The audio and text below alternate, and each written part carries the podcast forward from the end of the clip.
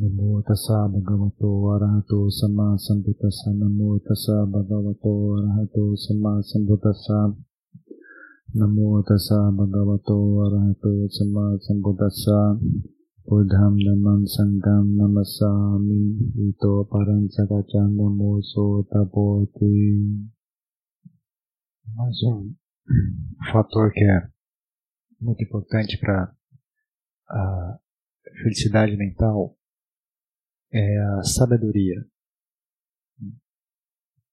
Mais uma, habilidade da mente que é muito útil né, em construir bem-estar, felicidade para si mesmo. Em termos gerais, você pode dizer que sabedoria são, é a união de dois fatores. Né? Inteligência emocional e inteligência intelectual. Né? Quando unidos, né, esses dois, você pode então dizer que essa pessoa é sábia. Inteligência emocional é você ter uma, uma boa configuração emocional, um, um, agregado emocional que funcione bem, que não agrida você mesmo, né? que reaja bem às situações do dia a dia, né? que não reage de forma a criar mais problemas, mas reage de forma a não criar problemas, a não, inclusive ajudar a solucionar problemas. Inteligência intelectual é você conseguir pensar, raciocinar, a, avaliar uma situação, né, enxergar as diferentes componentes de uma situação, né, saber uh, projetar uh, possibilidades, né, quais, quais diferentes possibilidades eu posso, a partir desse ponto de inicial aqui, quais são as possibilidades, né, o que, que, é que pode acontecer. Então, saber projetar, saber refletir, saber pensar a respeito, né, saber analisar uma situação, saber investigar a né, usando o intelecto. E também saber uh, nutrir o emocional, uh, desenvolvendo linha de raciocínio que uh, fomentem bons estados emocionais. Né? Então você tem que. Se você souber pensar direito, né, você consegue sentir a compaixão, se você souber pensar direito, se você souber olhar uma situação sob um ponto de vista mais sábio, né, você consegue sentir ah, bem-querer, ou consegue sentir coragem, ou consegue sentir equanimidade, ou consegue sentir desencanto.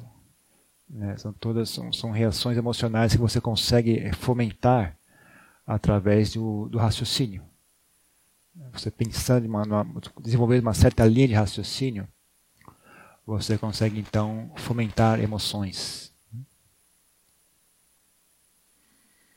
Então isso também é um, uma das utilidades do raciocínio. Não é só apenas uh, o uso técnico dele para analisar problemas, uh, ponderar soluções, uh, investigar. Não.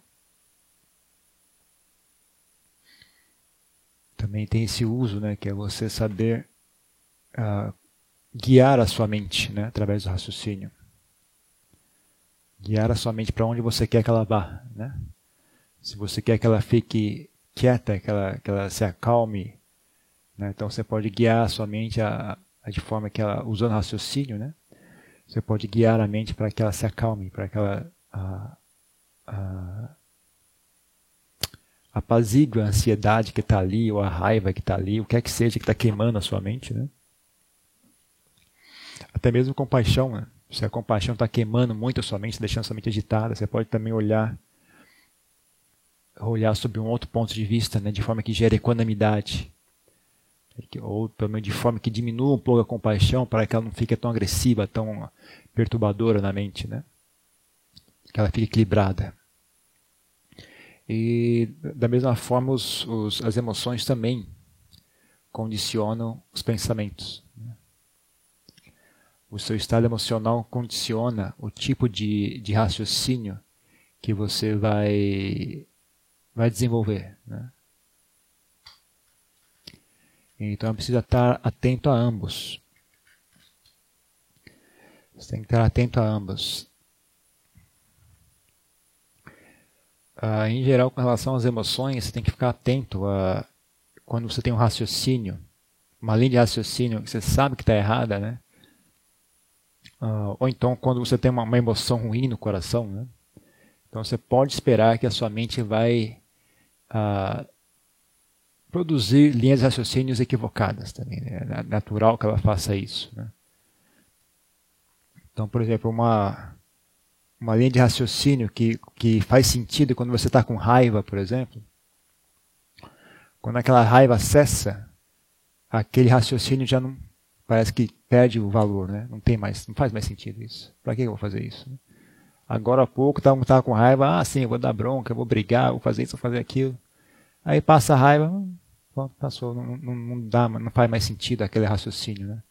De repente ele, ele meio que perde sentido. O mesmo com relação ao desejo, né? Quando você tem uma ganância muito grande por um, por um objeto, você quer muito aquilo, né? Aí tudo parece que faz sentido, né? Ganhar, sei lá, trabalhar hora extra, vender o carro, uh, roubar, matar, o que quer que seja. A pessoa quer muito obter aquilo, né? A pessoa consegue até matar, roubar enganar, fazer o que for necessário. Mas se aquela ganância desaparece, aquela cobiça desaparece, então já não vale mais a pena. Para que eu vou fazer isso? Quando a ganância está ali, já tá, tudo faz sentido. Ah, isso se aplica a todas as emoções, inclusive as emoções positivas, não só as emoções negativas. Então esteja atento a isso. Né? Ah, Fique atento, né? Quando a sua mente está com uma. Quando seu coração está com uma emoção negativa, ah, cuidado. Lembre-se, é o momento que você está enfraquecido, seu raciocínio está enfraquecido. Então fique, esteja ciente disso. Então você está com raiva, fique, fique atento, porque o, a linha de raciocínio que você vai desenvolver com certeza vai estar comprometida. Né? Então não acredite muito em si mesmo quando você está com raiva. Não acredite muito em si mesmo quando você está ansioso ou com medo, ou muito preocupado. Né? Não acredite muito nos seus pensamentos. Né? São, são momentos em que ele está enfraquecido, está comprometido, né? não está ah, íntegro. Então, inclusive eu digo para as pessoas, né, quando você supõe que você queira você queira muito uma coisa, né? Queira muito, mas muito, muito mesmo. Não faça. Não faça. Espera a vontade passar. Depois que a vontade passar, você pensa de novo. Bom, e agora que a vontade passou, ainda faz sentido fazer aquilo? Não. É, quer você está com raiva, você quer muito, muito brigar com alguém, você espera, espera a raiva passar. Depois que a raiva passar, você pensa de novo. E agora, ainda vale a pena ir lá falar aquilo? Não. Será que eu preciso falar isso? Não. Às vezes você vai falar que sim. Às vezes a resposta é sim. Mesmo depois que a raiva passar, você ainda pensa e reflete: não, eu tenho que ir lá e dizer isso para essa pessoa, porque senão alguma coisa ruim vai acontecer. Né? Mas, se, se for possível, né, espera a raiva passar. Né? Nem sempre é possível. Né? Algumas situações, você, por exemplo, está com medo, né, tem, tem um carro vindo na sua direção, você fala: ah, não vou pular ainda, vou esperar o medo passar, depois eu pulo. Não, pule na hora. Não espere. Não, nem, nem sempre dá para esperar. Mas se for uma situação que dá para esperar, né, se você tiver um tempo, você senta um pouquinho, espera um pouco, deixa o medo passar, daqui a pouco tomo uma decisão. Quando o medo passar, eu tomo uma decisão. Enquanto eu estou com medo, não dá para confiar no meu pensamento. Né? Até o Buda praticava assim, né? Ele, tem, tem, ele conta, né? Quando, ele, quando ele ainda não tinha alcançado a iluminação, ele ia morar na floresta sozinho, né? E aí ele estava praticando no meio do mato à noite, né, tudo escuro, aquele barulho da floresta. E aí ele ouvia um barulho e ficava com medo. Né? Mas aí ele falava para si mesmo, enquanto o medo não passar, ele estava caminhando né, e sentia medo. Enquanto o medo não passar, eu não vou parar de caminhar. Continuar caminhando até o medo passar. Se ele estava sentado, ele não vou me levantar enquanto o medo não passar. Né? Então ele treinava, também ele treinava assim. Né? esperava o medo passar antes de fazer qualquer outra coisa. É uma forma também de, de subjugar a mente, né? colocar a mente, uh, disciplinar a mente, né? ganhar. Como é que chama isso? Virar o chefe, né? Atualmente essas coisas chutam a gente para tudo quanto é lado, a gente não tem, não tem nem esboço de reação, né? Mas você ganhar, como é que fala, em inglês fala, gain the upper hand, like, ganhar a dianteira, né?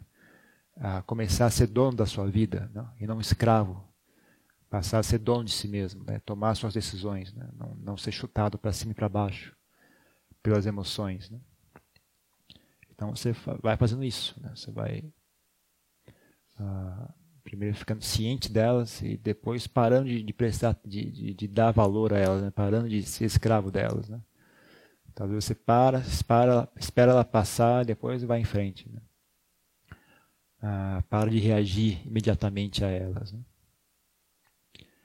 Então é preciso estar atento a isso, né? precisa estar atento às suas emoções e, e ver como isso condiciona os seus pensamentos, para você também parar de, eh, de acreditar em tudo que você pensa. Né?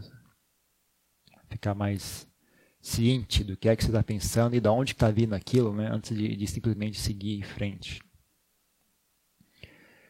E, da mesma forma, uh, enxergar mais valor ainda né, nessas emoções boas, né?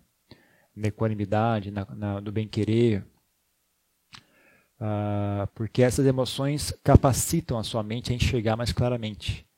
Elas capacitam a sua mente a tomar decisões mais sensatas.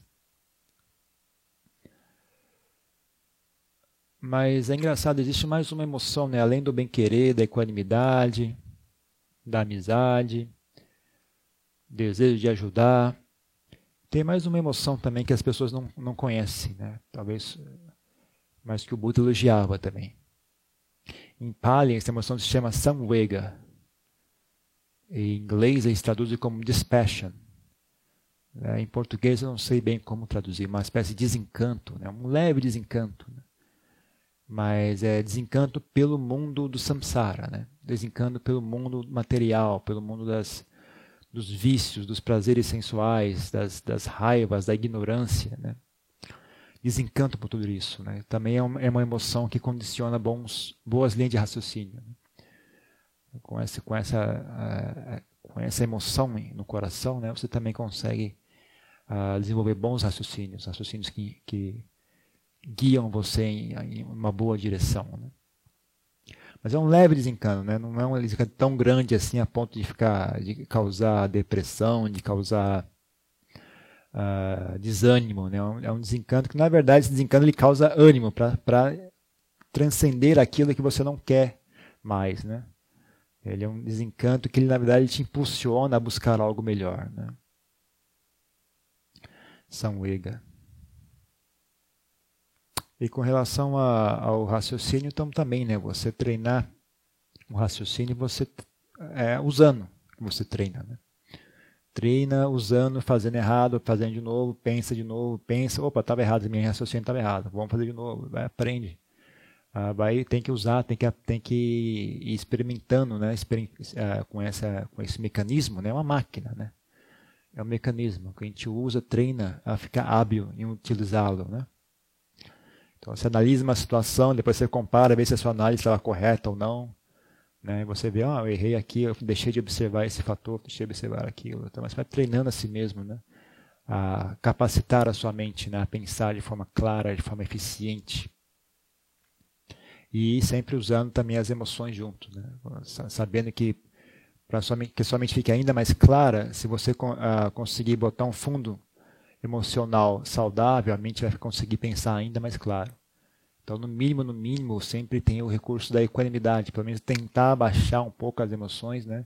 deixar a mente mais ou menos equânime, que ali você consegue pensar mais claramente. Né? Mas pensar sobre o poder do medo, sobre o poder da ansiedade, sobre o poder da raiva, sobre o poder da ganância, tudo isso é muito difícil. Né? A mente distorce completamente. Os pensamentos saem completamente distorcidos. Né? E às vezes completamente furados também. Também não se também não também esteja ciente de que nós em geral nós pensamos pensamento nós, nós reproduzimos ah, padrões de pensamento que nos foram ensinados ah, né? Diretamente ou indiretamente. A gente também adquire esses padrões de pensamento ouvindo as pessoas falarem, vendo as pessoas agirem, ou assistindo filme, lendo livros, Né? Também nós devemos adquirirmos esses padrões de pensamentos. Né? Uh, estejam cientes né, que você não, não precisa só pensar daquela forma. Você também pode criar seus próprios padrões de pensamento, você pode uh, uh, criar suas próprias linhas de raciocínio. Né? Que né, às vezes no, no, olhar do mundo não faz sentido. Né? As pessoas não pensam assim. Mas só porque elas não pensam assim, não significa que você não, não pode pensar. É, o único problema aí é manter a, a, sua linha de raciocínio em conexão com a realidade. Né? Não é, ah, bom, as pessoas não pensam assim, eu vou inventar qualquer bobagem aqui, começar a pensar um monte de doideira que não tem nada a ver com, com a vida real. Né? Mas, então você, você tem que uh, ter, você ter, ter, tem que ter essa iniciativa em, de, em buscar uma certa uh, independência intelectual mas sem perder conexão com a realidade. Né? Sem perder conexão com a realidade. E isso também você adquire treinando, né? experimentando, fazendo, dando errado, faz de novo, experimenta, faz, faz, até você ficar hábil em fazer isso. Isso é uma coisa que você aprende com, com o decorrer da vida. Né? Não é algo rápido. É algo que tem que ser treinado e demora tempo né, para pegar a sutileza, né, para ficar hábil nisso. É uma arte muito sutil. É também uma arte de equilíbrio. Também, né? Se você pensar de menos, é uma, uma forma específica de burrice. Né? Agora, se pensar demais também é outra forma de burrice. Né? Então, tem um certo ponto certo do pensamento. Né? se analisar uma situação, você tem que analisar só no, no, no, ponto certo, né? Se você ficar analisando demais, você perde o, o, o ponto, perde o foco, perde a, a, a utilidade daquela análise, ela, ela, acaba, ela, se, ela se perde em, em si mesma, né? Como uma roda, uma, um pneu que, que para na lama e fica rodando sozinho, sozinho e não faz mais o propósito dele que era andar para frente, né? Ele fica rodando em falso. Então, algumas pessoas, muitas pessoas também se perdem em análise, ficam analisando, analisando, analisando e esquecem que aquela, aquela análise tinha um propósito, né? um propósito prático. E aí a pessoa fica presa naquela, naquele exercício intelectual. Né? Outras pessoas não conseguem uh, enxergar todos os fatores necessários né, para lidar com a situação. Então, elas uh, olham de maneira grosseira, olham de maneira uh, superficial e aí não consegue também lidar de forma correta com a situação. Né? Então, ah, pensou de menos, pensou demais. São duas formas de burrice. Né? Ah, mas fiquem atentos, né? As pessoas que pensam demais soam como sendo sábias, né? Elas dão a impressão de que são, que são inteligentes, né? Ah, fique atento para isso também, né? Aprenda a identificar isso, né? e, e não cair na conversa delas, né? Porque elas acham que são muito inteligentes, então elas ficam muito vaidosas, muito arrogantes e não tem o menor pudor em dar sermão, né, em oprimir as pessoas com um discurso, não, mas você tem que ser assim porque é assim, assim, assim, assado. Não tem pudor, né? Não tem pudor, não tem, não tem humildade. Passa por cima dos outros com, com, com as razões dela, né? eu tenho razão, né? Ai, atropela as pessoas com aquele monte de razões que ela tem na cabeça dela. Né? Ah, aprendam a se defender disso, porque hoje em dia cada vez mais isso acontece, né? Com toda essa internet aí, as pessoas cada vez acumulando mais e mais e mais informações. E todo mundo tem opinião que não acaba mais. Né? É opinião para tudo quanto é lado. E, coincidentemente, todas as opiniões são corretas. Ninguém está errado, todo mundo tem razão. Realmente impressionante. Todo mundo tem razão, mas ninguém sabe dar razão. Ah, quando eu morava lá em São Paulo, eu ia cortar o cabelo. Quando eu tinha cabelo, né, naquela época, eu ia cortar o cabelo num, num barbeiro muito velhinho, né, ele tinha 80 anos, era o seu Roberto. Caí na, na rua 15 de novembro. E e ele fala. E aí ele. Ele tá muito velho, ele tinha um olho, um óculos fundo de garrafa gigante, assim, né? E ele cortava o cabelo e ficava sempre meio torto, assim, o cabelo, mas. Ainda assim eu ia cortar cabelo com ele todo, todo mês. Porque eu gostava das histórias que ele contava, né? Tinha umas histórias muito boas. Mas não, não, não sei. É, ele, ele, ele, conversando com ele, vendo tal, e, ele não, não é uma pessoa que viveu uma vida assim muito fantástica, sabe? Mas ele ficou velho e ele aprendeu.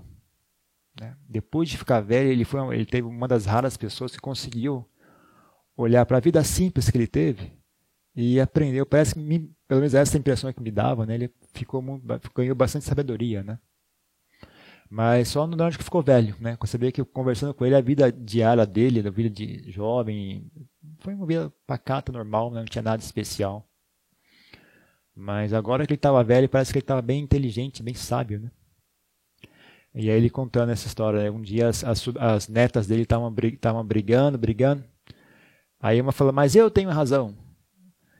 Aí ele fala, ótimo, se você, se você tem razão, então dê um pouco de razão para sua irmã. Né? Dê um pouco para ela. Ela não tem nenhuma. Dê um pouquinho para ela.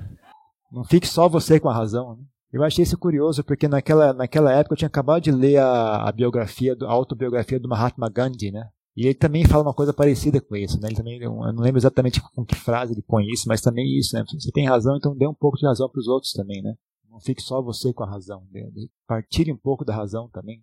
E aí foi interessante, né? O Sr. Roberto aqui cortando o cabelo nesse, nessa quebradinha aqui da 15 de novembro conseguiu chegar à mesma conclusão que o, que o Gandhi, né?